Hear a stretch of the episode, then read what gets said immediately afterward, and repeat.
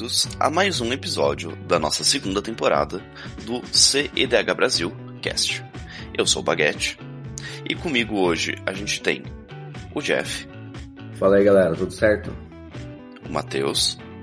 Fala, seus lindões. O Folha. E aí, meus queridos, tudo certo? E o sumido do canal. É, eu queria dizer que a ordem de apresentação é inversamente proporcional à importância do membro. Bom, até aí a discussão é subjetiva. Mas o que Mas não sabe é. que o, o Baguete te ama, o Grécia. É isso. Eu sei, sei. É, é muito amor. Bom, mas o que não é subjetivo hoje é o tema que a gente vai falar. Porque velocidade é rápido e objetivo. E eu sou a velocidade. Hoje a gente vai falar de fast combo. Um negócio que todo mundo aqui ama. Cachau! Cachau, cachau. É isso. Hoje, hoje é dia de relâmpago Marquinhos, gente. Hoje é dia de sentar na mesa, fazer mana ritual ogro, Goduelmo ganhei. Bom, então bora começar? Eu vou passando aqui rapidão a bola pro Nogueira e ele vai explicar pra vocês como que funciona. Galera, a ideia de hoje é simples. Então a gente vai trabalhar o arquétipo que a gente conhece como Fast Combo. Mas para começar de fato, acho que é interessante a gente definir um ponto aqui. Quando a gente fala de, de CDH, a comunidade costuma dividir esses macro arquétipos né, em três, que são decks proativos, os decks adaptativos e os decks disruptivos. Né? Então, cada um deles ele é, eles são especializados em determinadas fases do jogo. Então, por exemplo, um deck que a gente considera um deck proativo é um deck que ele está jogando para frente. Ele está tentando acelerar o seu plano de jogo ao máximo possível, né? Ele está trazendo as ameaças e ele está pouco preocupado em responder o plano de jogo dos adversários. Um deck que a gente chama de disruptivo já é justamente o contrário. Então ele vai tentar atrapalhar o plano de jogo dos adversários ao invés de tentar correr contra eles. Então, é, são decks que vão puxar mais pro control, mais pro stacks, por exemplo. E os adaptativos são aqueles decks meio termo. Então, eles, eles podem, ora, jogar como proativos, então jogar para frente, ou ele pode mudar a postura dele e jogar mais parecido com o disruptivo. Então, são essas três vertentes, né?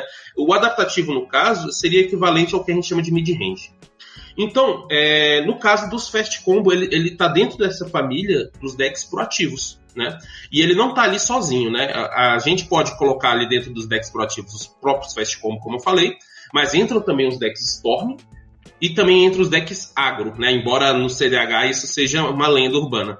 É, os Fast Combo, qual a ideia deles, né?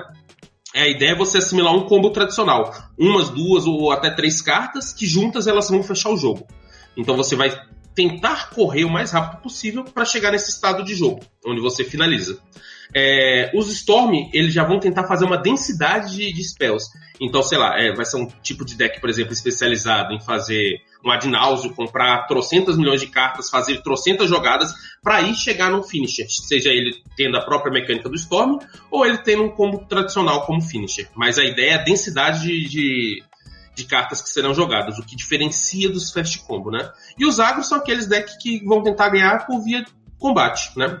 Então, é, de uma maneira geral, é, essa, essa seria a definição dos decks proativos, né? Que, que, que a gente vai encontrar aqui dentro do Commander. É, eu acho que. Eu, não, eu, ainda sobre as arquétipos, eu acho legal de falar essa distinção de, de Fast Combo e do, do Storm, né? Que o Nogueira falou, que é realmente essa questão da densidade. Porque na minha cabeça, até pouco tempo atrás, para mim, eu classificaria como a mesma coisa. Mas realmente agora eu consigo ver a diferença. Uh, o que a gente vai abordar nesse no, no cast de hoje é mais aqueles combos de certa forma tradicionais, que tentam achar uma ou duas peças específicas, juntar e acabou o jogo. E não os turbonaus da vida que a gente vem, vem vendo muito no meta. É porque acho que a principal diferença quando você coloca na mesa o Storm e o Fast Combo é a quantidade de mágicas que você quer jogar num turno para poder conseguir atingir o objetivo. O Storm, como todo mundo sabe por conta de outros formatos, a gente prioriza uma quantidade maior de spells para você chegar num objetivo que, apesar dele ter uma consistência, ele acaba sendo incerto, porque dentro da janela onde você está trabalhando, tipo, tipo, existe possibilidade de resposta, existe uma quantidade maior de interação. O Fast Combo, ele prioriza é, tutor direto, prioriza que as, que as peças exatas estejam na sua mão o mais rápido possível ou que o seu board state esteja completo o mais rápido possível. E geralmente você quer menos janelas para menos interação com seus oponentes. Então, é, os decks Fast Combo, eles geralmente trabalham com uma coisa um pouquinho mais assertiva. Você, é, no passe, dá um tutor, para chegar no seu turno você conseguir é, ter criado uma situação onde você tem uma proteção, o seu tutor te levou pro seu combo, e você consegue ir pro all-in com um pouco mais de segurança. Atualmente, os Storm eles têm mais consistência por conta do, de, do, da forma com que o meta evoluiu. Então, você acabou perdendo muito dead slot e isso é, acaba ajudando você a manter mais formas de proteger os seus combos. Mas ainda assim, os Storms no geral, é, sem, sem contar os farms atuais, que, que tipo, é, são Silas Roger e companhia, é, os Storms, no geral, eles são um pouquinho mais fáceis de tomar disrupted. É, se você for ver, por exemplo, uma Birge, é, que é uma carta nova, mas que se enquadra no Storm, é muito mais fácil de responder ela no processo do que responder é, um Godo propriamente dito. Apesar do, do Godo ser um Glass Cannon também. Eu até discordo um pouco, porque Godo, meu filho, você tirou ali o Elmo, ele só. Ah, tá bom então. Não, então, como eu falei, ele é um Glass Cannon, só que é aquela coisa, né? Você, tipo, se um Godo começar a combar e você tiver gasto, gasto seus recursos, fica muito difícil de responder ele, tá ligado? Muito difícil. Porque ele é muito rápido. Ele é, o, ele é a definição do Fast Combo no, no Monohead, né? Mas o Godo, ele é realmente o que o Matheus falou. Você dá um disruptzinho nele, ele pega, encara no Vegeta, olha para cima na chuva e perdemos. É bem isso, porque ele é um Glass Cannon. A maior parte dos Fast Combos são Glass Cannon, né? Tipo, até antigamente. É bom que já que a gente vai chegar nisso, mas se você pegar um Flash Hulk, uh, antigamente eles eram todos Glass Cannon. Tipo, se você encaixa certo o Disrupt neles, o cara geralmente vai olhar e falar, pô, olha o que, que eu tenho na minha mão, eu tenho uma aberração élfica, o que, que eu vou fazer agora? Tá ligado? Tipo, é, muitos decks Fast Combo tem esse defeito, só que no Storm você ainda tem alguns probleminhas a mais. É, vide a antiga Cass Doomsday, é, Cass Tide, tá ligado? E vide Zur, é, assim por diante. É, eu queria completar algumas coisinhas nisso. Um, um ponto também que o, que o Jeff falou que eu acho que é importante, que geralmente os fast combos acabam sacrificando é, card quality do deck para tentar ir rápido, né? O Jeff falou, você tá lá com uma aberração élfica na mão. É exatamente isso. Muitas vezes você. Acho que a gente vai abordar esse, esse assunto um pouco mais, melhor daqui a pouco. Mas é um ponto importante do deck, né? Que eles perdem muito slot para usar a. E muito card quality por causa do combo. E outra coisa, o, um exemplo de FD foi que você tutora, geralmente no passe pra carta pra, pra combar e fecha o jogo, né?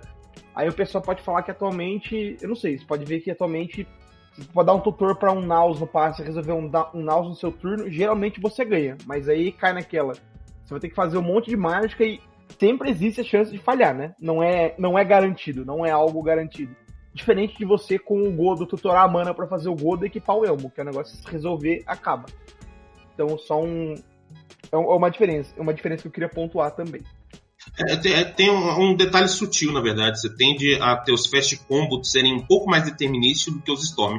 O Storm você vai fazer a sua fonte de card advantage e vai vendo o que vai dar. Normalmente vai dar bom. Mas assim, é, em geral, no, no fast combo, você não vai dar tanta chance ao azar. Então você já sabe exatamente o que, que vai, ter, vai acontecer ali. Em geral, né? Pode ter exceções, sei lá, você vai precisar dar um gamble, né? E aí deu merda, mas no geral você tende a ter uma linha mais estabelecida, uma linha mais segura do que contar com o que você vai comprar. Vale também a, a menção honrosa do falecido, que Deus o tenha, Shuffle Hulk, que o Folha jogou por um tempo, mas criticava, porque ele dizia que o deck não funcionava na mão dele, que era justamente essa, essa discussão de, da quantidade de dead slots que o Hulk usava, do, do quanto você sofria caso parassem suas linhas principais, o Shuffle Hook nasceu por causa disso, para minimizar essas coisas. Você perdia um pouco da velocidade do, do Hook clássico, do Breakfast, para poder ter um, um, um mid-game um pouquinho melhor, um grand game um pouquinho melhor, um pouco menos de carta morta no deck. Então, desde o do, do início, você sempre teve várias vertentes, até da mesma lista. Você tinha a galera que queria ir 100% na velocidade, e tinha a galera que dava botava um pezinho um pouquinho mais para trás que ia um pouquinho mais em outras direções, mesmo mantendo uma velocidade alta. E é isso mesmo, produção. Um deck de flash hook que o Folha não achava bom. Ele não funcionava na mão dele. Vocês é ouviram isso aqui. E isso existiu.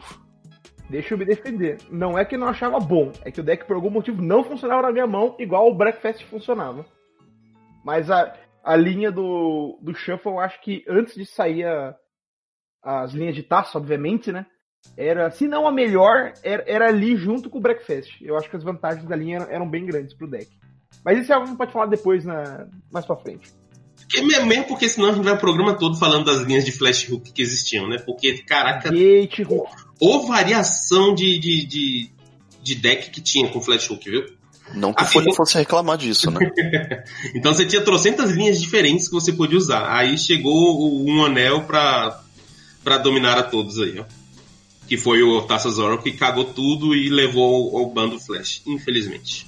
O merecido bando Flash. Deixa eu colocar assim. Tá, não é tão infelizmente, ele mereceu, de fato. Não, ele mereceu, mas eu acho que numa situação posterior, talvez eles teriam considerado um pouquinho mais antes de banir o Flash. E não teriam banido o Flash se não fosse Taças Oracle. Sim, sim. Eu, eu, eu vou dizer que eu acho positivo o bando Flash e que eu acharia positivo também o bando Oracle, mas isso é outra pauta. E se a gente for falar do que acha que, que merecia ser banido, a gente ia levar o programa inteiro falando disso. Já aí pra pauta, hein? É eu acho que é interessante a gente falar aqui, tem muita gente que, que não, não é tão acostumada né, com os conceitos ou tá tão imersa no, no CDH em si. É, se eu tiver um, um, combo no deck, isso torna o meu deck um deck combo? Né? Acho que é uma pergunta importante que a gente tem que fazer. É, não, não torna, porque você ter um combo no deck não significa que ele vai ser desse arquétipo, porque você precisa de toda uma estrutura ao redor desse deck combo.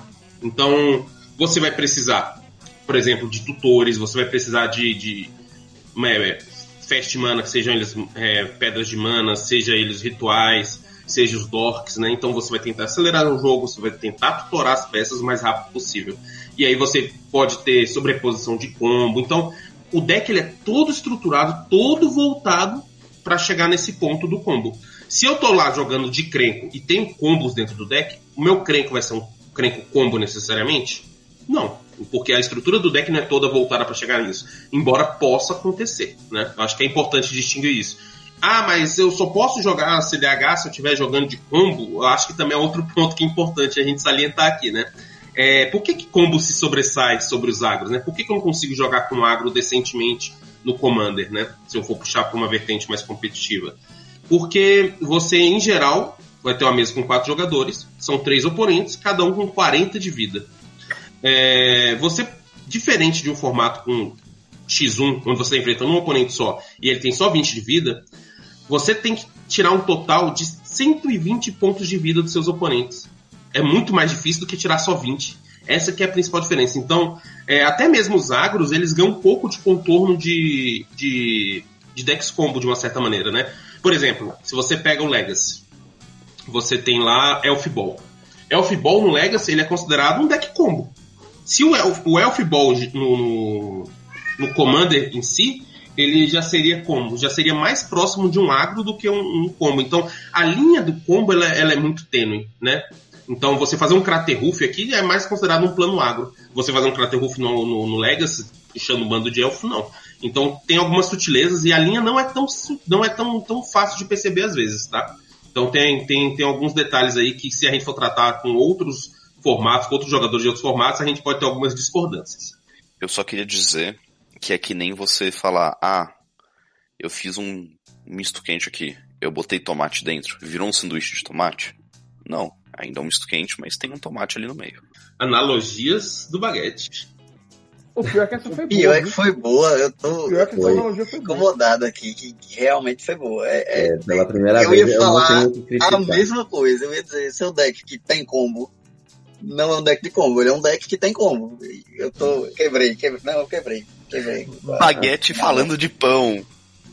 É o baguete falando de sanduíche, olha só. Até porque, é, só completando, tipo, no CDH uma, é, o agro não é um incom, como o Matheus falou, não é um incom viável. Então, é, eu acho que é muito difícil você olhar um deck e, e tipo, ele ser comboless, tá ligado? Tipo, a maior parte das vezes você quer ter uma linha de combo para uma vitória tipo concisa. Então, é, o seu deck ele, ele, geralmente vai ter combo. Se você não colocou um combo no seu deck é porque talvez você ainda não tenha entendido muito bem o conceito, mas é, 99,9% dos decks de CDH tem combo, mas o que define o arquétipo dele é a forma com que o jogador se porta e com que o deck foi trabalhado para se portar.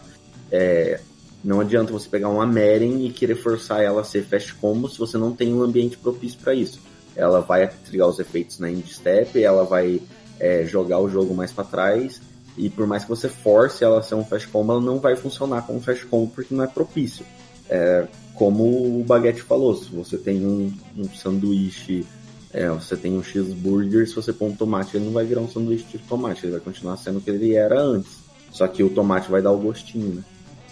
Pois é, a galera às vezes tem a mania de querer fazer isso. Já vou transformar esse comandante aqui, que claramente não é para fast combo, em fast combo, né? Eu tenho aqui o, o, Paco Feelings, né? O Pedro jogou com o Paco, por exemplo, esses dias na stream, que era um, um Paco fast, super fast lá, que era Storm. Era quase um, um deck Adnause sem, sem Adnause. Achei que a gente ia falar de CDH, mas daí começar a falar do Paco. É, eu, eu, queria complementar um negócio disso. O, isso que o Jeff falou de a, a, dificuldade de não se ter um combo para finalizar, né? Devido à eficiência. É, a presença de combos, pelo menos no, na, no viés mais competitivo é tão grande que até os decks stacks, como por exemplo, o Matheus pode, pode falar se eu tiver errado, mas até por exemplo, a Inota, que eu acho que atualmente é um dos stacks melhor posicionado, tem um linha de combo deck para fechar o jogo. Acontece fechar no beatdown? Eu acho que a Inota é um que acontece. Mas ela também tem como fechar o jogo. Acho que a principal forma de fechar o jogo também é com combos depois que ela travar a mesa. Eu tô falando abobrinha, Matheus, ou é isso mesmo? Não, não tá certo. Você tem linhas de Kikijik dentro do deck que são bem viáveis de você fazer, sabe? É... Mas assim, normalmente a tendência é, é fechar no beatdown mesmo, mas às vezes acontece você fechar no combo. Na Gila é o contrário, você quer fechar no combo, mas aí às vezes você acaba fechando porque eu tenho 18 guerreiros aqui na mesa, eles vão virar 30 e muitos guerreiros e vão te matar. E eu ainda posso pagar um combate extra, olha só que beleza. eu, eu acho que o ponto de colocar a, a, a Winota é que ela é exatamente o, o, outro fim do espectro, né? A gente tem o fast combo de um lado, é o Inota que é stacks, que é arrastar o jogo no, no outro. Mesmo o outro fim, o outro ponto do espectro utiliza de combo para fechar o jogo, porque realmente é questão de eficiência, né? No, tá, se você quer jogar da forma mais eficiente possível, agro não é, é difícil, né? Não é porque por conta da eficiência dos 120 de vida. É muito não, mais fácil juntar é... duas, três cartas e acabar o jogo do que dar 120 de dano. E é justamente isso. Diferente do, do formato X1, que geralmente o, o jogo acabou porque alguém criou uma vantagem em cima do outro, é muito mais difícil você criar uma vantagem em cima de três outros jogadores. Então, mesmo quando você tá stacks, mesmo quando você trava a mesa, se você tiver controle total da mesa, você ainda vai ter que tirar mais ou menos entre 90 e 120 pontos de vida em geral. E isso é muito tempo. Mesmo com a mesa travada, é, é tempo suficiente para algum dos três decks, ou os três juntos, conseguirem resolver a mesa, limpar os seus stacks. Então, em vez de tentar focar nisso, acaba valendo muito mais a pena você locar a mesa, dar uns três draws, solta um tutor e fechar logo. É, é, em questão de tempo de jogo, quanto tempo você está liberando seus oponentes, é, para o stacks acaba valendo muito mais a pena isso, porque você, você limita a quantidade de turnos que eles têm para sair do lock. Você não precisa de um, de um, hard lock, você não precisa locar a mesa e dizer, não, não tem como sair desse lock. Você pode usar soft locks, que geralmente custam menos, são mais eficientes, são mais fáceis de se encaixar, para lhe dar tempo suficiente de encaixar alguma coisa. Então, o, o mesmo beatdown, a Winnow também bate muito, sendo extremamente relevante e acontecendo, a, a, presença do combo no deck, a facilidade que ele traz, é, pesa bastante, pesa bastante. E aproveitando aqui para poder puxar a prioridade para mim, é, aproveitar que o Grécia está aqui hoje não sumiu, é, antes da gente, em determinado momento, a gente vai falar sobre alguns, alguns decks fast combo, mas é, uma coisa que faz, tipo assim, é, é, muito comum você ver é alguns playgroups evitarem alguns decks específicos por conta da complexidade do combo, mas não para reproduzir a complexidade do combo, e sim para é, agir em relação a ele. Porque uma das coisas que eu mais vi acontecer até hoje foi é, decks igual Shuffle Hook, que eles já citaram, e Gitrog trazer problemas de juiz para a mesa. É, como, por exemplo, o fato do Gitrog e o Shuffle Hook funcionar de maneira não determinística em ambos os casos, é, necessitando do Shuffle do Kozilek. é, já aproveita e mata essa, essa questão aí para nós, ô, ô, ô, Grécia, por favor, que sempre me perguntam isso. Quando um combo ele não é determinístico, igual o Shuffle Hook e o Gitrog, como que você procede em relação a, a, dizer, tipo, aquele cara ganhou ou ele não ganhou, tá ligado? Tipo, existe um critério para você avaliar isso? E já determina aí o que é determinístico e o que não é, né?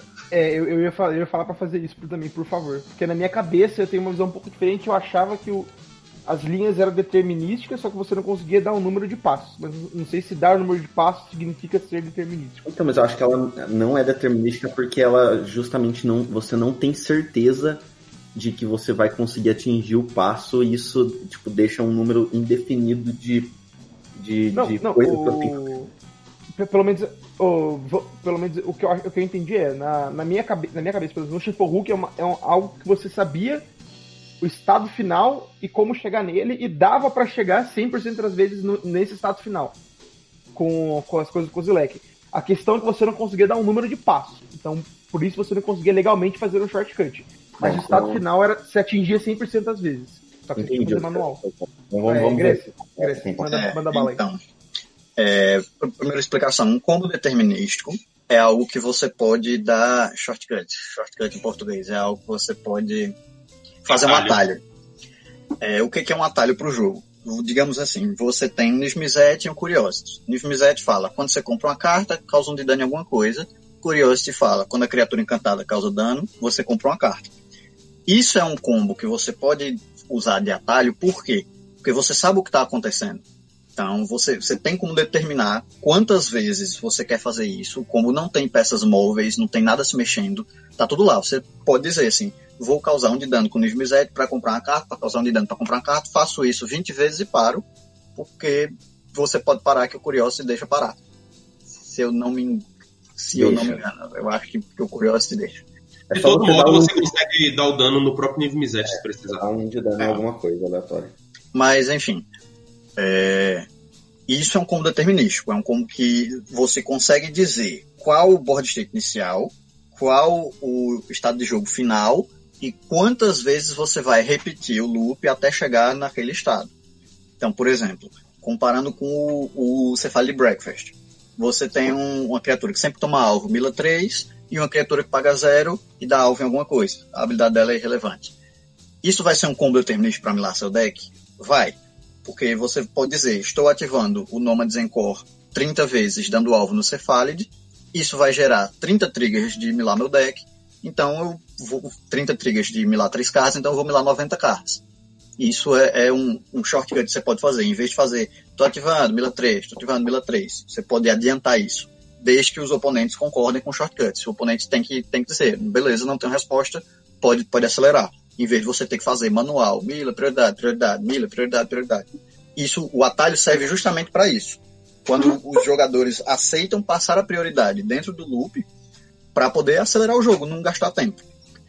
É, os combos que não podem ter atalho, que não podem usar shortcut, são combos que envolvem peças móveis, são combos que envolvem é, alguma coisa que você não tem total controle e que você não tem como determinar quantas vezes você vai repetir determinada ação, o, o loop, quantas vezes você vai repetir aquele loop para chegar no estado final.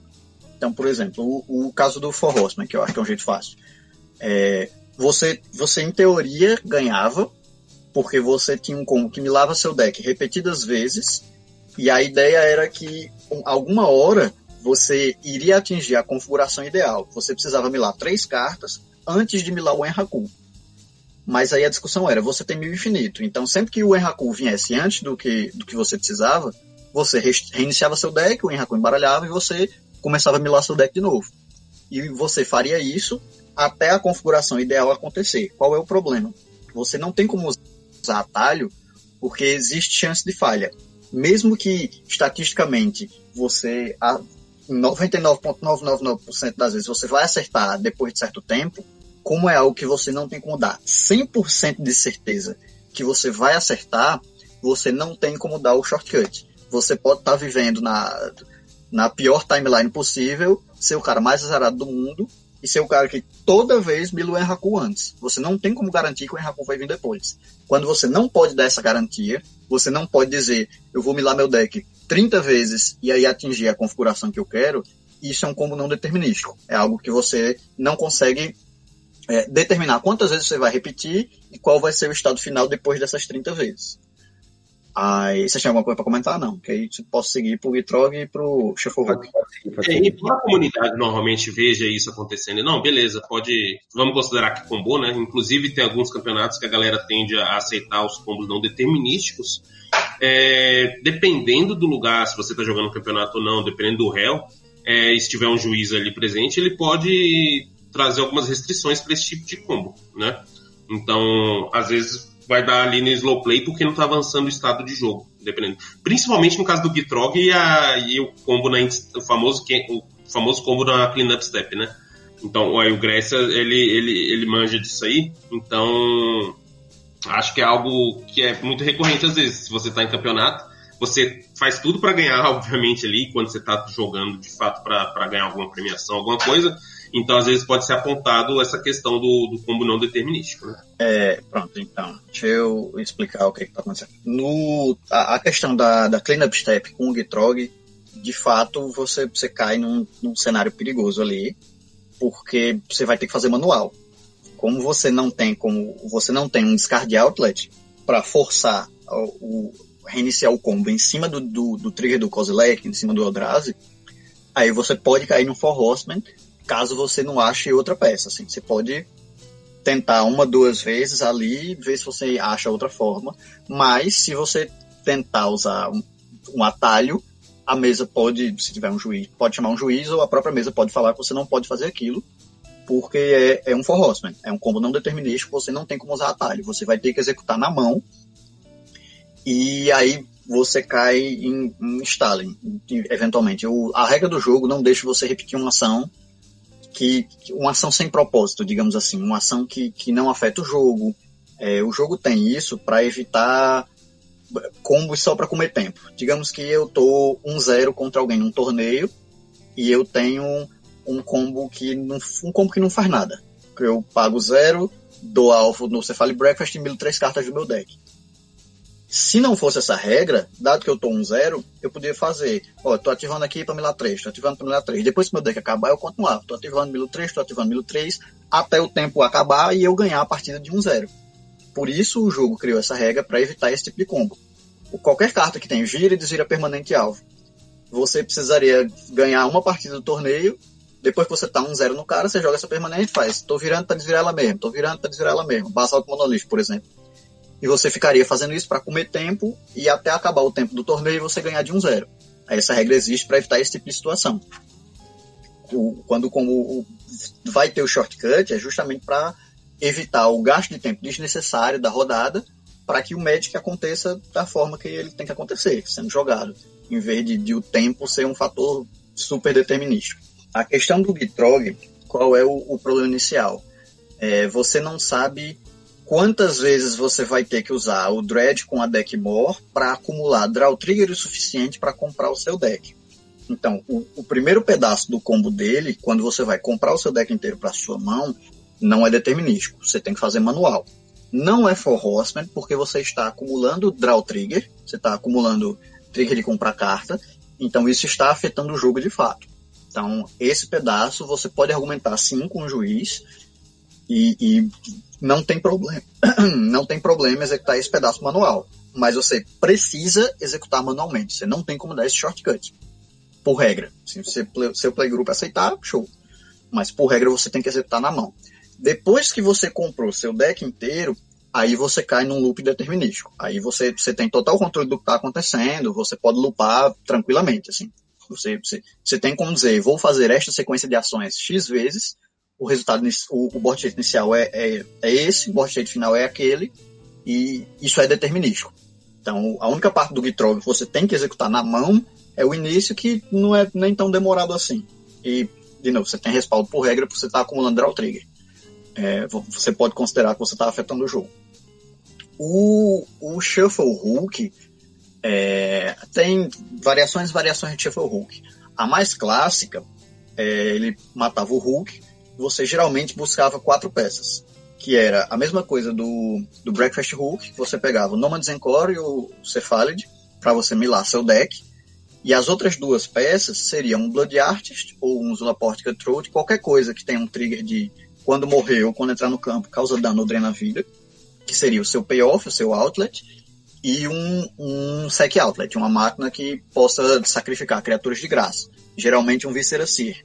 Viscera Seer, Carrion Feeder, tem outras cartas. Com essa pilha, você milava seu deck inteiro.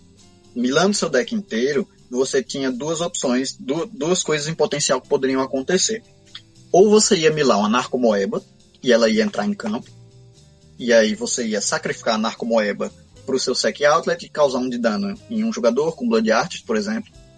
Ou você ia bater num Eldrazi Shuffler, o Lamog ou o Kozilek.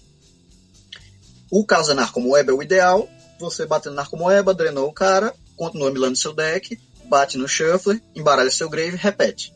Então, essa parte seria determinística. Você pode dizer, estou repetindo isso 30 vezes, vou causar 30 de dano, sem problema.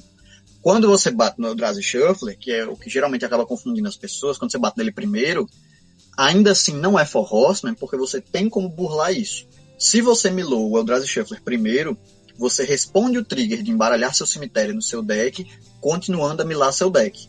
E aí, com o trigger na pilha, você vai milar Narcomoeba, Narcomoeba vai entrar em campo, aí você vai sacrificar Narcomoeba, dar um de dano, e aí você deixa o Shuffle Trigger resolver. Então, independente do que aconteça, se vem a Narcomoeba primeiro ou se o Eldrazi Shuffle primeiro, é um combo determinístico, você pode dizer, estou repetindo essa sequência de ações 30 vezes estou causando 30 de dano. Então, o, o Shuffle Hook, o, o, clássico, vão ter versões que talvez elas caiam no For Horseman. Mas o, o clássico, as listas mais consagradas, não envolviam For Horseman de forma alguma. Os combos eram determinísticos. O, o Gitrog é, é o, o, grande exemplo sempre do For Horseman, que é o combo não determinístico. É, eu, se, até onde eu sei, ele vai ser o único deck que de alguma forma envolve isso é, é, no seu loop principal. Outros decks talvez caiam nesse cenário de forma secundária, terciária, porque o jogo caiu naquela, naquele estado, mas não é o, o, o principal do seu deck, não é o seu foco. O Gitrog não. O Gitrog, por definição, no seu combo principal, você vai passar para um For Horseman, mas que você pode executar manualmente sem problema. Assim, ele é, ele não está burlando a regra, digamos assim. A, a, ele, a regra dá respaldo para ele por causa dos triggers de comprar carta que ele está acumulando. E aí depois que você compra seu deck, você cai num cenário determinístico, sem problema nenhum, pode seguir sua vida e ganhar. Essa é a beleza da gente ter um juiz gostoso assim para falar com a gente. Exatamente. Essa é a beleza de ter um juiz que acompanhou por muitos anos o For Horseman do Legacy e tentou por muitos anos deixar o deck válido. Essa é a beleza de ter um juiz que já teve já teve dois podcasts inteiros pra falar da porra do deck. Que isso, Grécia? É só botar um Quicken no For Horseman. Faz o Quicken primeiro. Aí você mila as coisas e vai e boa. Dá pra você dar Dread Return Instant Speed. Pra que Quicken se você tem a porra da Emergency Zone? Pelo amor de Deus, o que, que você tá falando? Ah, mas, bicho, de toda forma, vocês estão vocês acrescentando mais peça. Essa, o, o problema do For Hospital não era só deixar ele válido. Você tem N formas de, de não cair no problema do For Hospital, só que todas incluem mais peças. A gente quer que o deck continue bom, porque é, é um deck bom, é um deck relevante, só que a partir do ponto que você acrescenta mais peças no combo, você tá piorando muito o deck, que o deck já é cheio de dead slot, já é um deck que você tem que navegar bem e é, é um, um, fast combo arriscado. Então, quanto mais peças você tá adicionando para resolver o For Horseman, e o deck tá ficando, e aí você cai no caso que não vale mais a pena jogar com o deck. A gente, quem, quem gosta de For Horseman, quer jogar com o deck, porque o deck é bom. Não, não é só resolver o problema, você tem que resolver o problema mantendo o deck bom. Aí é, é onde mora o perigo. Então, beleza, dando seguimento, valeu Grécia por ter por ter tipo, dado esse, esse esclarecimento aí sobre os combos não determinísticos e voltando, né? Isso aí já, é, geralmente é um problema recorrente porque o Gitrog é um deck relativamente popular e muita gente tipo não entende essa interação que ele tem de ser não determinístico e eu vejo muita gente, tipo assim, às vezes desistindo de jogar de Gitrog ou usando o Gitrog como parâmetro para dizer que Fast Combo é, é um, um, arquétipo problemático. Isso aconteceu mais de uma vez. Mas agora que ele deu essa, essa solucionada, é, eu vou passar a prioridade para o Matheus ou para quem quiser explicar mais ou menos como é que surgiu o arquétipo no CDH, que eu acho bem relevante. A gente dá uma. Um, um, como é que é o nome disso? É um rewind para poder lembrar como é que era no princípio. No princípio, havia até. Oh, é, gente, é, quando é que surgiu os Fast Combo? Acho que desde o momento que alguém achou que dava para botar uma carta A mais B e ganhava o jogo. então acho que é um arquétipo que existe pro comando, eu acho que desde sempre, embora CDH não, não necessariamente exista desde sempre, né? É, a gente já teve vários exemplos de fast combo ao longo da história do CDH, né? Alguns foram mais marcantes, outros menos, né? Eu acho que o mais marcante deles nesse tempo todo foi justamente o nosso querido Flash Hook ali, né? Que o Grécia fica. O Grécia não, o Folha fica molhadinho toda vez que a gente fala. Mas é, acho que foi o mais marcante, né? Mas existiram vários decks ao longo da história, né? Por exemplo, é, um, um, deck que, que, que, marcou muito, por exemplo, e até hoje está aí presente, é o, é o, é o Godo, Godo Helm que é um deck, por exemplo, que ele é focado em fazer o comandante mais rápido possível, ter cinco manas, né, para poder equipar o Helm of the Host e ganhar o jogo. Então, eu acho que é um dos decks assim, mais lineares que tem, no sentido de que você quer fazer seu comandante, equipar o Helm of the Host e ganhar o jogo. Então, ele, ele é um bom exemplo. Um clássico também, é Animar, né? E aí o Grécia que fica molhadinho dessa vez que animar um, um Fast Combo aí clássico também, acho que ele surgiu quando, Grécia? Foi 2013 ou 12?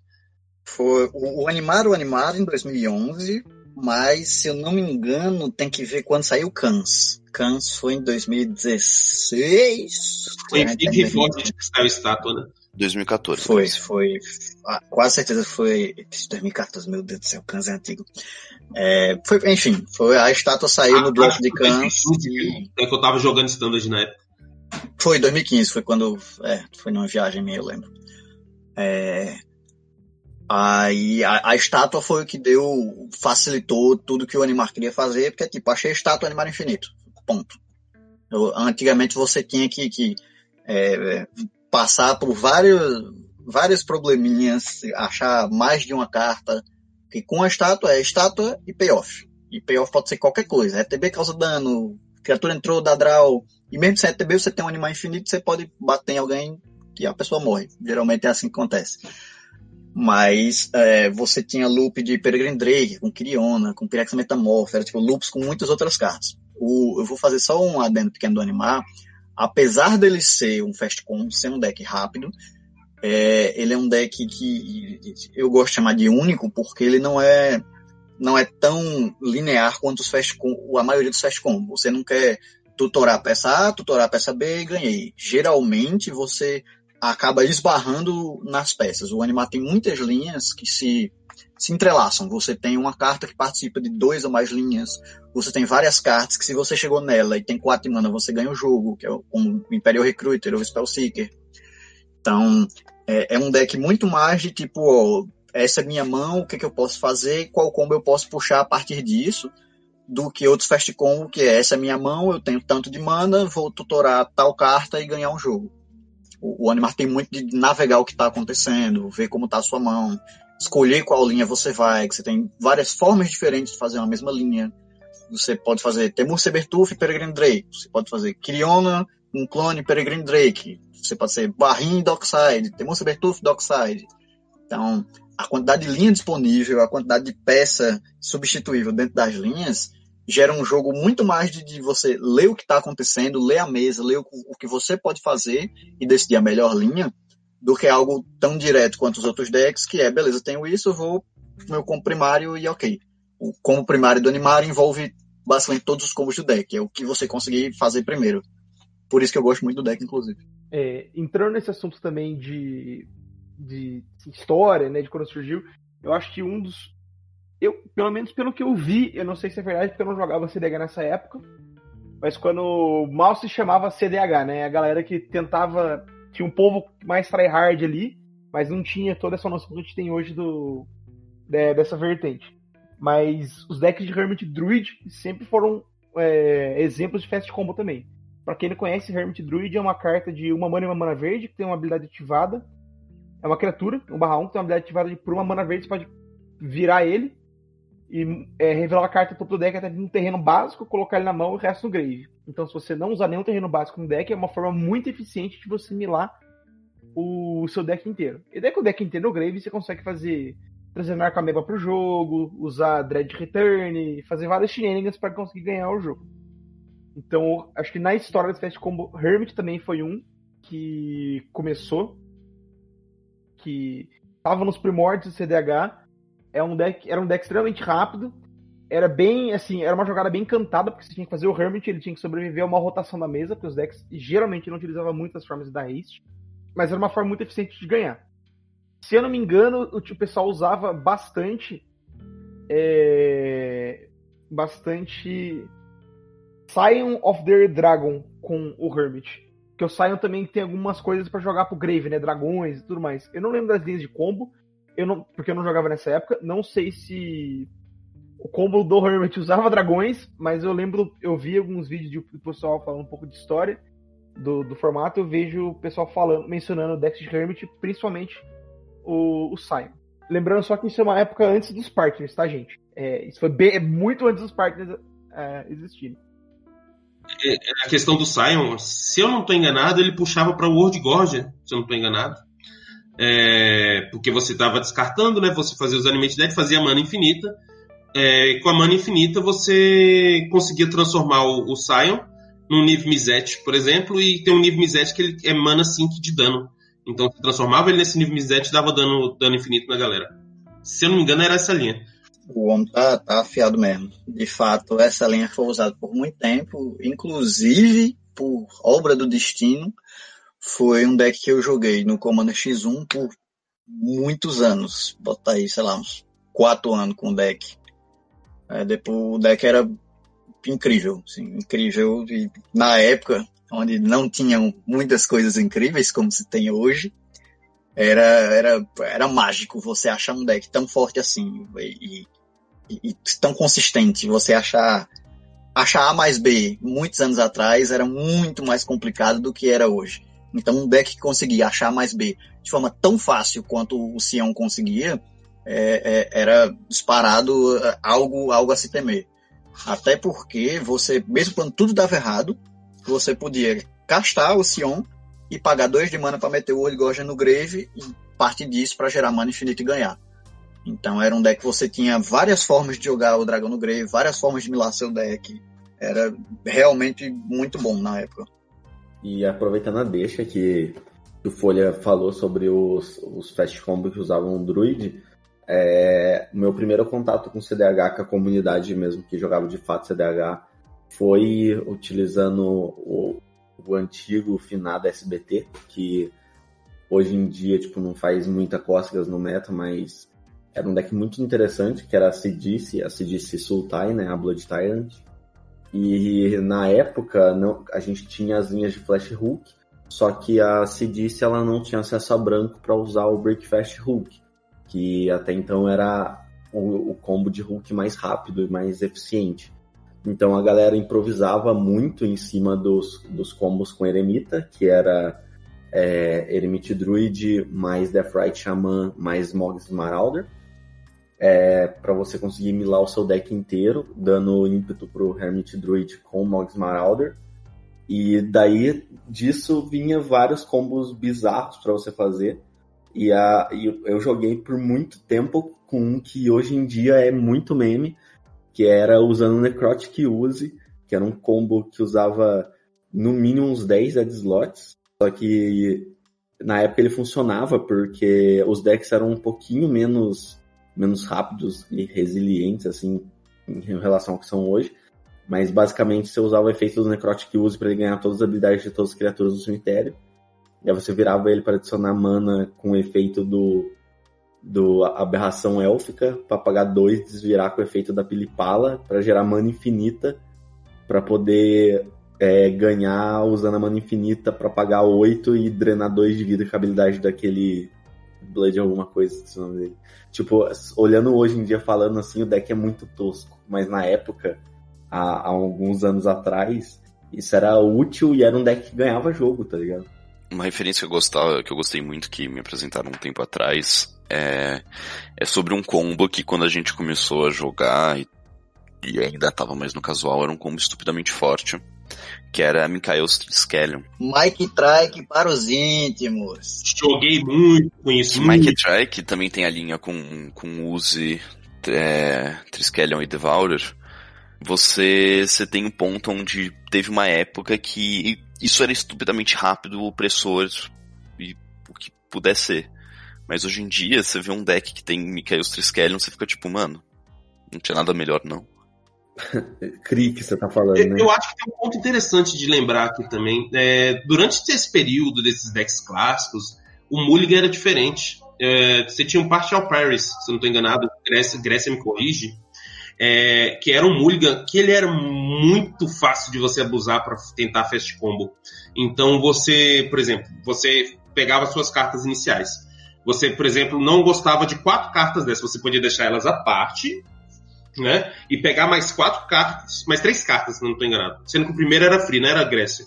O primeiro, você, sei lá, você podia separar mais quatro, pegar mais quatro cartas, olhava, você não gostou, aí você podia tirar qualquer quantidade menos um. Então, sei lá, ah, agora dessas quatro, duas eu não quero. Aí você tirava duas e pegava mais uma carta. Então você e você conseguia esculpir bem aí, porque as cartas que você tirava, elas ficavam à parte, elas não voltavam pro deck. Então você conseguia selecionando muito mais e alguns fast combo eles eram muito absurdos por conta disso, porque você conseguia filtrar muito melhor o que você ia fazer. Não era à toa que, sei lá, você tinha na 7 que era uma máquina na época, justamente porque você conseguia fazer ela na 1, na 2 com certa consistência, porque era rock, rock, rock, e você fazia ela, ou até mesmo a Elstrom Wander. A galera conseguia fazer o Wander tranquilidade, porque selecionava só rock, rock, rock, rock, e depois começava a castar o bichão. Então era algo que esse, esse Mulligan facilitava muito.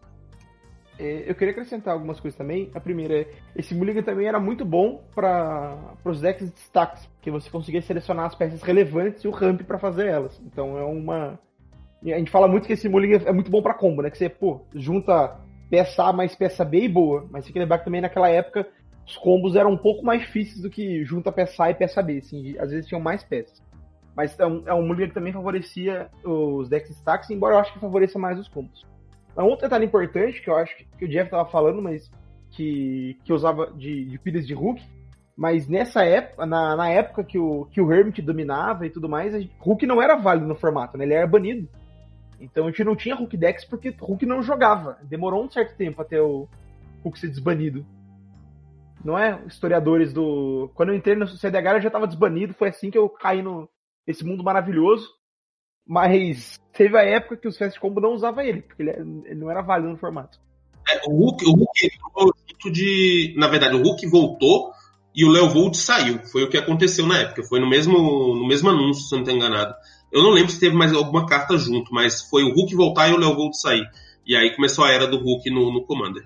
Mas antes disso, é só aproveitando para completar, isso é verdade, mas antes a, a galera ainda usava combo de druida, viu? Tipo, mesmo sem ter o Hulk, era comum alguns decks ter o, o, o Hermit Druid sozinho para poder, tipo, milar o deck e combate de alguma forma. Não, Porque... mas é, é, é, isso, é, isso, que eu tô falando, tô concordando com você. Que o, quando os, os Hermits reinavam, era antes do Hulk mesmo. Ele, uhum. A galera usava antes.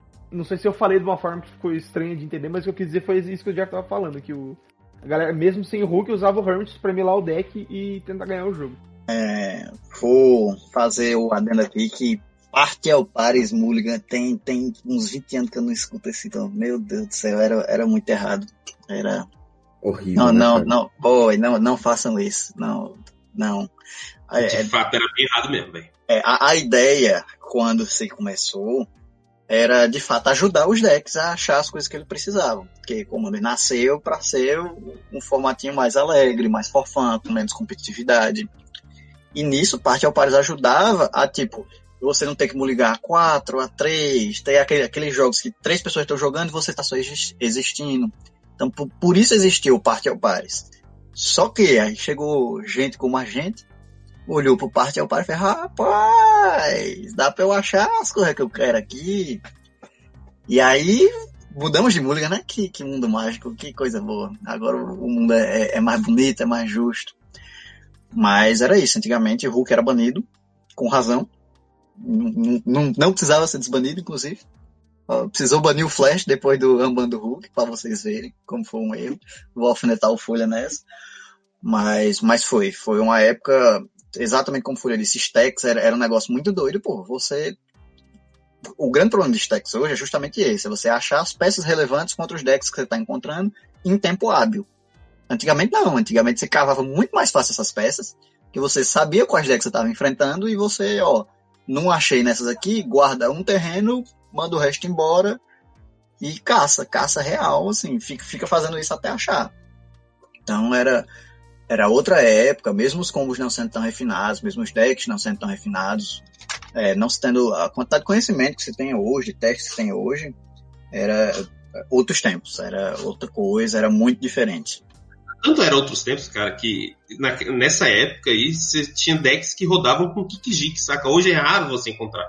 E Kikijik era uma máquina pra época, sabe? Então era, era muito comum, ou até mesmo Tufeneio para dar um Kikijik, então era, era comum encontrar esse tipo de coisa. Eu acho que o mais icônico nesse, nessa linha foi a Cast né? Não sei se vocês lembram, mas era um deck de Cass que era focado em botar um Kikijik no grave, reanimar e fazer um, um, um Twin Slark da vida, ou fazer um, uma Chatonilda, que é, é Pestermite, o nome dela.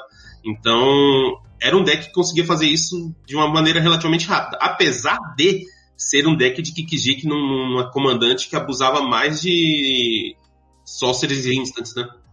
Mas foi um, foi um deck que, que, que, existiu bastante no meta, jogou bastante, até as pessoas perceberem que existia uma coisa estúpida no formato há muito tempo que ninguém usava.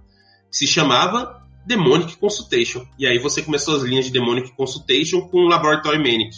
Aí chegou o War of the Spark, aí começou o Jace, chegou Taças Horror que cagou tudo, né? Mas a, a princípio, é, Consult era só com Laboratory Manic. E antes disso a galera nem usava. Era engraçado você perceber que a carta esteve o tempo todo aí no formato, é, todo o tempo no formato e só recentemente que ela foi começar a ver jogo. Na verdade, Matheus, antes mesmo de acho que antes de ser usado como peça de combo, assim, né, para ganhar de mania e tudo mais, o Consult não era utilizado como tutor para Food Chain nos decks de Food Chain, porque você conseguia achar Food Chain e exilar as características para caçar exílio, porque eu tava vendo aqui, tava procurando aqui na internet, o Grifo e o Scourge existiram antes do Hulk ser desbanido. Então, ainda antes de começar a era do Hulk de combos do Flash, né? A gente ainda tinha, a gente tinha, tem os decks Food Chain também, né? A, a, a, a jogava nessa época ou não? Ou o que a gente tinha de Food Chain? É, a Tazri, se eu não me engano, não existia nessa não época. Ainda? Eu não. Devia ter alguma coisa Food Chain, eu não vou conseguir lembrar nada de cabeça mas não, não tinha nada Five Color incrível como a gente tem hoje. Hoje a gente tem várias opções de Five não, Color. Prosh, Prosh, não, era uma máquina. Não, não, mas não era Five eu... Color incrível. Ah, tá. Eu disse Five Color incrível, não disse mas três o... Color triste. Ah, tá. É, mas, mas o Chris só saiu em Dominária, né? O Prosh só tinha o... Ele jogava só de Scourge mesmo? É que o Prosh... O Prosh ah, é, é verdade, o, próprio... o Prosh era o Outlet. É, tá certo. A gente, Sim. É, tínhamos o Prosh de, de Food Chain também. Esqueça desse detalhe que ele, ele, é, o, ele é a mana, Sim, não o era, era focado em, em rampar o mais rápido possível e ter os payoffs com o Prost. Você combava com o próprio Prost na Command Zone. Essa que era a ideia. É, essa e... é a troca. O Prost é a comida e não o outlet. Então aí, outro deck também, antes de. Na história da, dos Fast Combos, Food Chain Prost. Que acho que acho que muita gente, muitos ouvintes, que até que não jogam competitivo, já se depararam com Food Chain Prost na, em alguma mesa casual. Porque Prost acho que era um comandante extremamente popular, né? Muito comum. E a galera botava ali porque era uma win-con. Então acho que esse é, uma, é um deck que muita gente já jogou contra. Confesso que Prost mora no meu coração, bicho. Até recentemente eu tentava dar um jeito nele, mas é foda, porque os outros decks food chain são muito mais eficientes no sentido de food chain, né?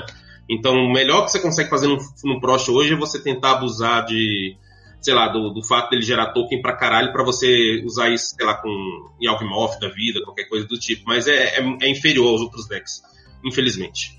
E só fazendo um adendo rapidinho, Tazir existiu antes do, do Hulk ser desbanido. Ele, ela saiu perto do. do Eternal Scourge ali. É verdade, Tazir é de Zendikar 1, eu tava pensando em Zendikar 2, tá? Não, ela é de Zendikar 2, aqui a gente tá em Zendikar 3 agora. É, foi, foi o que eu queria dizer, vocês entenderam. Ah, eu pensei na outra Tazri.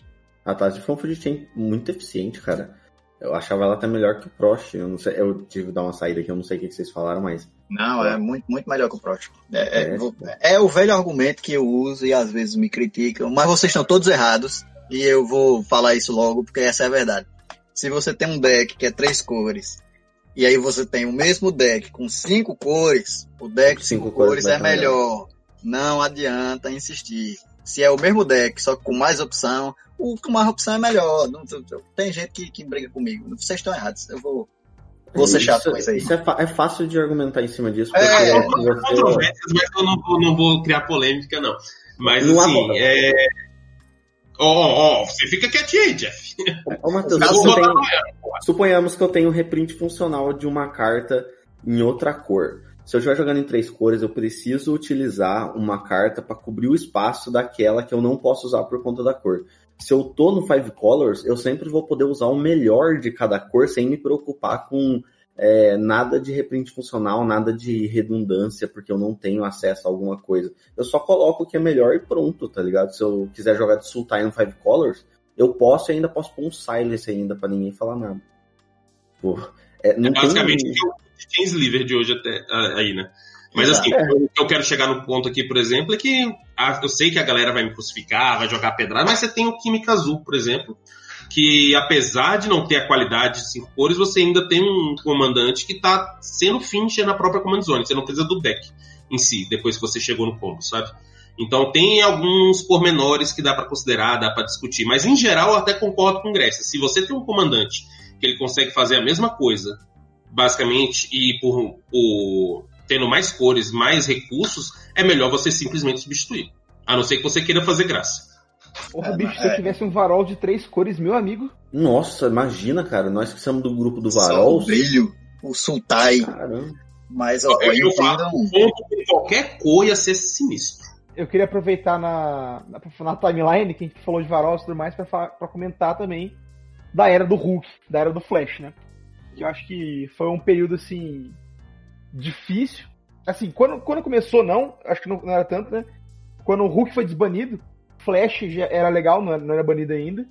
E você tinha um combo, acho que é extremamente eficiente, de duas cartas por dois de mana que você ganhava o jogo. Na época era só Sorcery Speed, né? Que a linha principal era de, de Breakfast. Mas a ideia do deck era você fazer, fazer flash para matar o Hulk, para pegar algo para milar o deck, reanimar o maníaco e comprar uma carta para ganhar. Então, por muito tempo, foi acho que um dos melhores decks do, do formato quando ele era. Quando não tínhamos ainda Taças Oracle, não sei dizer se era o melhor. É, é, pode ser discutível. Mas era um deck extremamente forte, porque você tinha quatro cores, você fazia é, traços Timina. Então você tinha acesso a counters do azul, acesso a silence do branco e.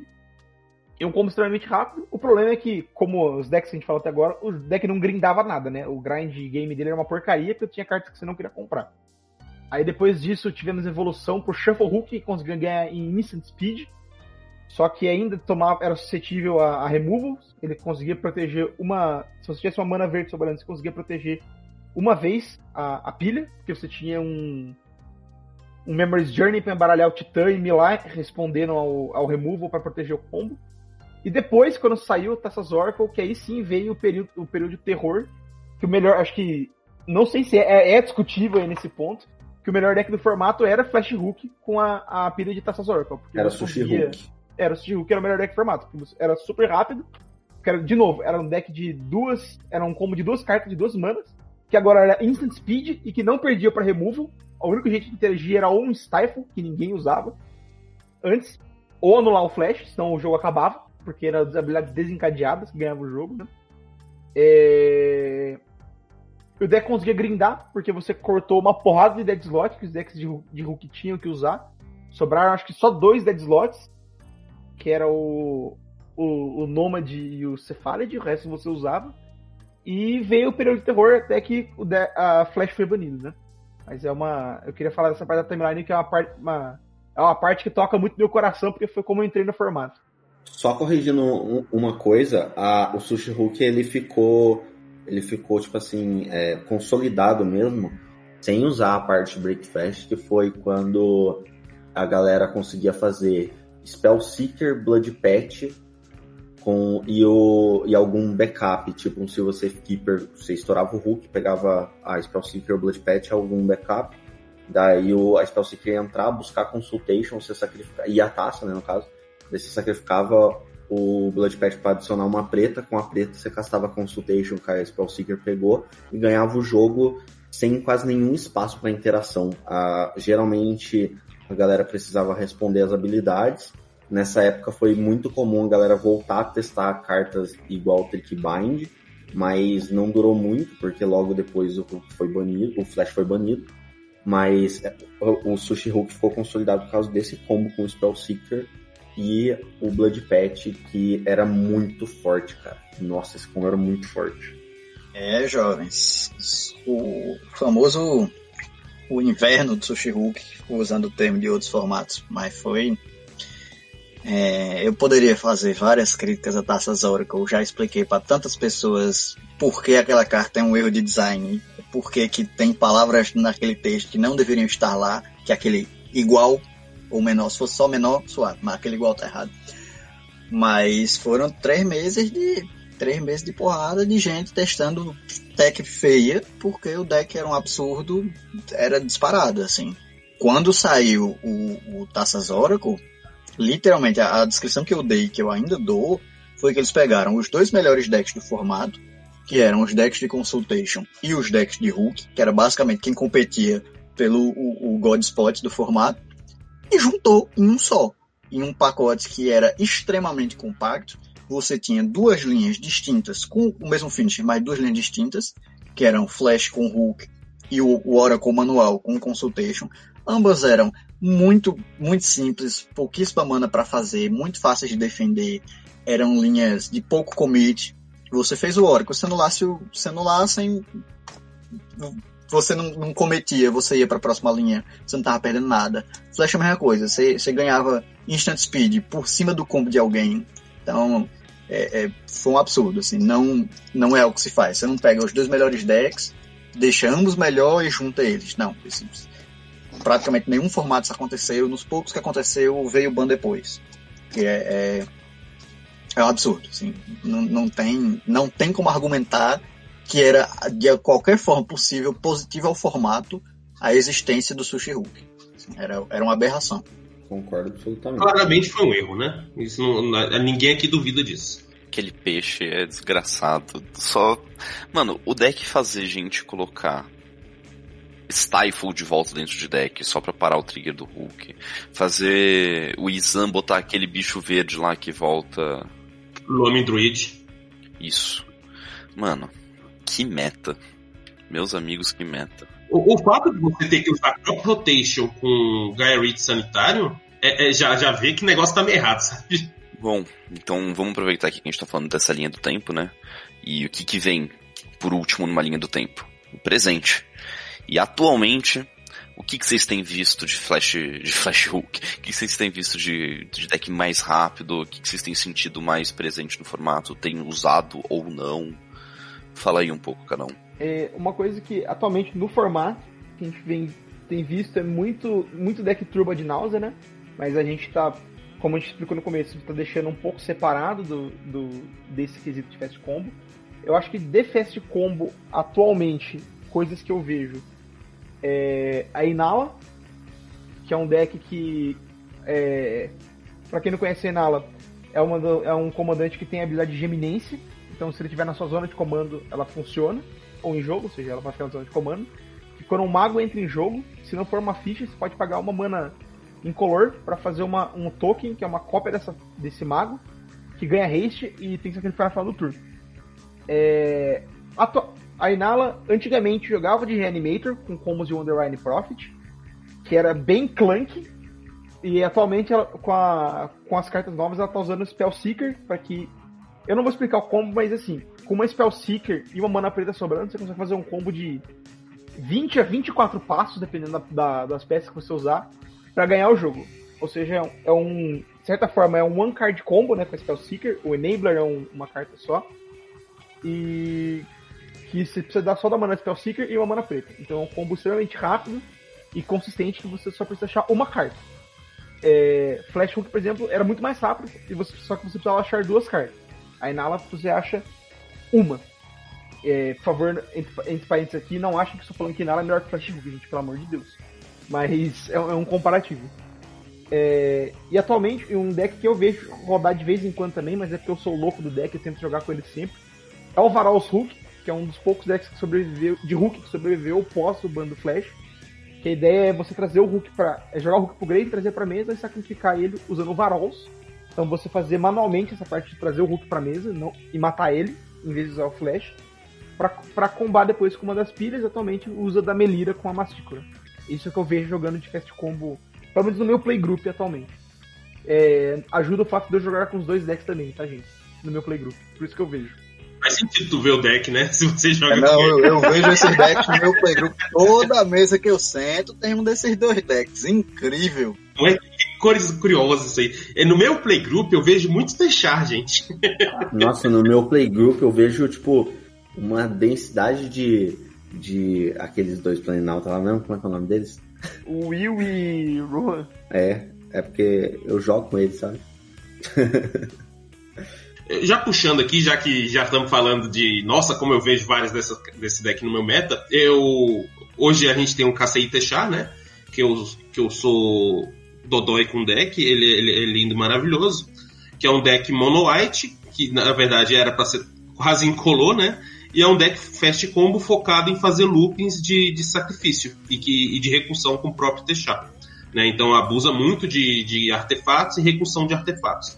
Então é um deck que está aí, né? Que eu consegui emplacar ele e que é um deck bem gostoso de ser pilotado.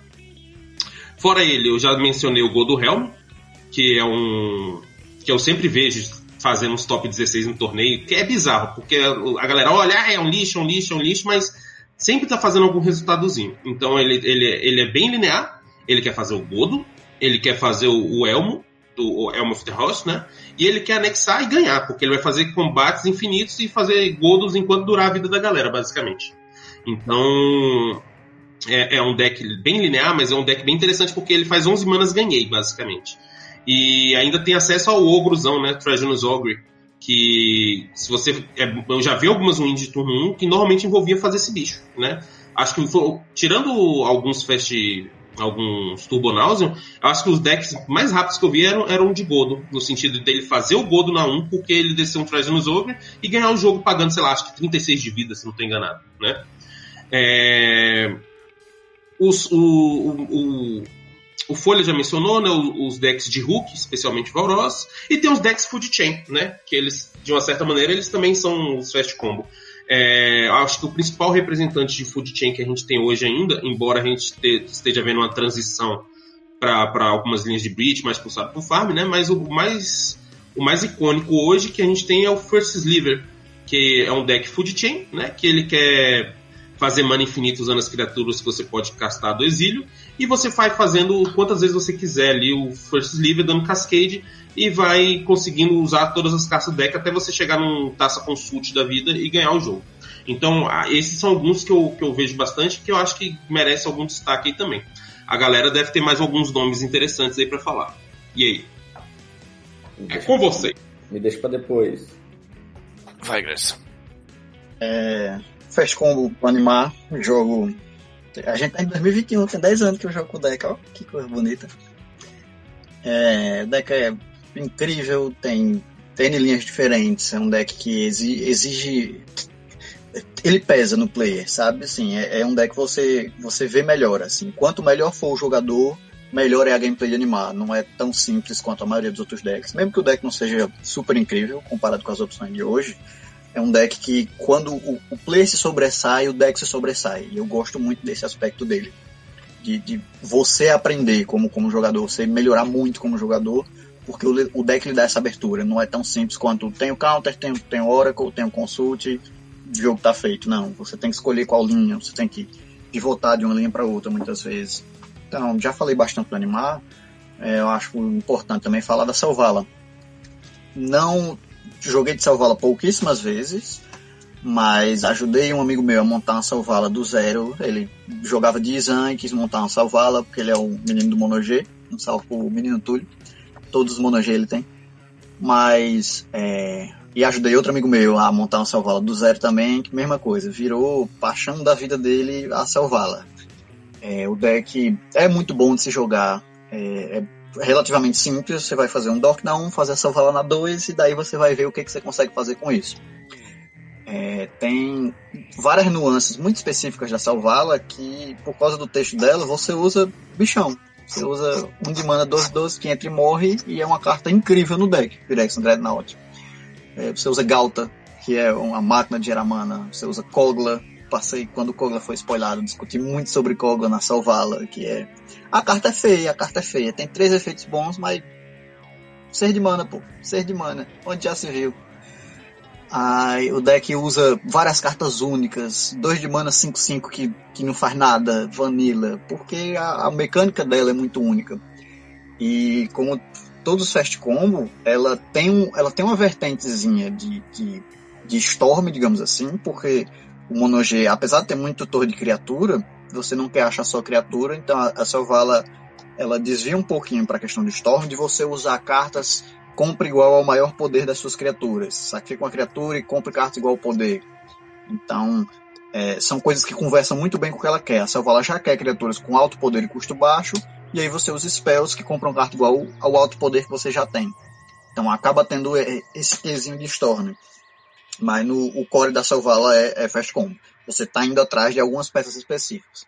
Esse, esse pedacinho de Storm é um enabler para você chegar nessas cartas pelas limitações de Mono G. Mas é, o deck é muito bom de se jogar, é divertido, agrada muita gente. E apesar de ser mono G, apesar de todos os pesares, é um deck que consegue correr com boa parte dos decks, fora o topo do topo de hoje, que ganha na 1 e na 2, é ok uma Selvala ganhar na 3, assim, com consistência. E com a Lotus, com Mana Crit e outras coisas, se você conseguir fazer uma Selvala na 1, não é impensável ganhar na 2. É um deck dar antep com a Selvala é muito perigoso. Assim, você está representando uma vitória independente do seu board state. Então, é, é, é, eu acho que é um deck que muita gente que nunca experimentou gostaria, caso desse, molhasse o pezinho na água. Bom, eu não tenho muito que eu possa falar, porque o Folha e o Grécia basicamente explicaram o que eu tenho visto também. Porque quando eu jogo, eu jogo contra o Folha e aí eu vejo os, os fast combo dele. E é isso, tipo. E também o, o Túlio e os monogreen dele. Fora isso, eu durante um tempo joguei de o Kima Kazur, que é um fast combo baseado em em food chain. Ele é o food mais rápido que tem, mas não por isso é o melhor. Você consegue ser mais agressivo que com o first sliver, mas bom. E é isso, tipo, Fora isso, em termos de fast combo, fast combo, eu jogo de Nagila. Então, eu prefiro deixar as experiências rápidas pro resto do pessoal. É, atualmente eu também não tenho muito contato com decks Fast Combo, porque eu também jogo de Nagila. E meus decks secundários são mais Storm ou Control. Porém, eu joguei muito tempo o CDH utilizando o deck que eu já citei aqui duas vezes durante o cast, que é foi a, a Cidice, Food Chain. É, eu também joguei por um tempinho de Tassigur. E esses decks são, são decks fast combo peculiares, porque no, se você for colocar eles é, no cenário atual, eles não são tão, tão eficazes mais. Porém, eles tiveram o seu momento de brilho aí alguns anos atrás. E eles eram decks que representavam bem tudo que a gente falou. A, se diz principalmente porque ela foi ela passou por um, por um, um período onde o Hulk estava muito forte ela passou por um período onde você conseguia mesclar ela com Food Chain ela ficava bem forte é, então ela é um exemplo de deck que era bem versátil dentro dessa proposta só que ela não envelheceu tão bem quanto alguns outros decks, então ela acabou se perdendo aí no meio dos, dos fast combos esquecidos aí junto com, com alguns outros, tipo Croft etc. Mas a, a minha experiência com Cidis foi muito boa. Eu gostei muito de jogar com ela. Até hoje ela é um deck que mora no meu, no meu coração. E rapidinho também, antes da gente finalizar, olha só, rápido. Eu queria falar então de algumas só menções que a gente não falou durante o resto do episódio. Então a gente tem o deck Rápidos, representando os rápidos. Rápidos rápidos, entendeu? Piadas, trocadilhos. Nossa, que é a Ange, Boa, hein, Baguete? que é o deck Caralho, que quer usar as cartas de Madness pra comprar metade do deck rápido, jogar o World Guardian no Grave e combar a partir daí. A gente tem o Kirk, que é um deck estranho, é Mono Black, acabou, Mono Black é estranho. E por último, mas não menos importante, a gente ainda tem o Kinan, que o objetivo dele é simplesmente gerar mana estupidamente rápido, estupidamente grande, e você compra o deck atrás do Tracios com ele, não compra, mas você caça o deck atrás do Tracios com o Kinan, e depois compra o deck com o Tracios. Então, falando disso rápido. Bom, então eu vou passar aqui a prioridade e eu vou encaminhar para End Step. Esse foi o terceiro episódio da nossa segunda temporada do podcast CDH Brasil. Muito obrigado a todo mundo que está acompanhando a gente. A gente está voltando pouco a pouco com os nossos episódios, nossos programas. Como vocês devem ter percebido, a nossa programação está sendo bissemanal ao invés de semanal como era antes, mas é para a gente poder dar um pouco mais de tempo para nossos editores que estão com os outros projetos encaminhados. E bom, e é isso. Esse foi o episódio rápido, mas não tão rápido assim, sobre combos rápidos. Eu sou o Baguete. Junto comigo hoje a gente teve o Matheus, Galera, valeu aí e até a próxima. Beijinho no coração. o Folha, É isso aí, gente. Muito obrigado. E aquele abraço. o Jeff, Valeu, galera. Até a próxima aí. Espero que tenham gostado. E só para não perder o costume, não esquece de passar nas nossas redes sociais e dar uma checada nas coisas que a gente tem produzido. Ah, o canal do YouTube tá voltando a funcionar aí. Tá começando a funcionar aí. A gente também tem os nossos projetos lá na, na Twitch, tem o canal do CDH Brasil com os gameplays, tem o canal Papo CDH com a parte teórica do Commander, tem, além do podcast também, vocês podem encontrar mais conteúdo sobre CDH em todas as mídias digitais que a CDH Brasil possui atualmente. Então é só dar uma checadinha. Tem um grupo no Facebook onde eles te direcionam para todas as outras plataformas que a gente está falando. No geral é isso, muito obrigado e até a próxima, né? e por último, depois desse recado final, a gente tem o Grécia. Sempre o preconceito, só porque eu fiz uma cirurgia, bicho. Vocês vão pro inferno, eu tava cirurgiado, velho. Cirurgiado. Ele Não tinha nem como me defender. Um mês se recuperando de, de arrancar siso, gente. Um mês. Foi, doía, doía. Eu queria os quatro de uma vez, pô. A primeira semana eu tava. A primeira semana falar era impensável, eu comer menos ainda. Você ficava com uma vontade assim, tipo, "Ah, eu só quero deixar de existir. Meu Deus do céu. É, boy, foi muito doido. A primeira semana era tipo, mesmo sorvete, que é um negócio que você pode comer, não vale a pena, pô. Eu tava, bebi, a primeira noite, ó, vou deixar informações exclusivas aqui pra quem ouvir. Primeira noite eu tava debilitado, eu não sentia minha boca de uma forma que depois que eu terminei de tomar a minha tacinha alegre de sorvete, que eu olhei pra baixo, metade da taça tava na minha camisa, que eu não senti. Assim, não, não senti, eu botava na boca, achava que tava comendo, mas tava caindo tudo. Foi horrível. Vocês não sabem o que eu passei. Foi, foi, foi, então, foi. É, tchau. ah, Vamos, vamos encerrar o nosso podcast sobre dentistas, né? Ser, ser dentista, ser dentista. Bom, então é isso. Finalizamos o terceiro episódio da nossa segunda temporada. Muito obrigado a todo mundo que ouviu até aqui e até daqui duas semanas.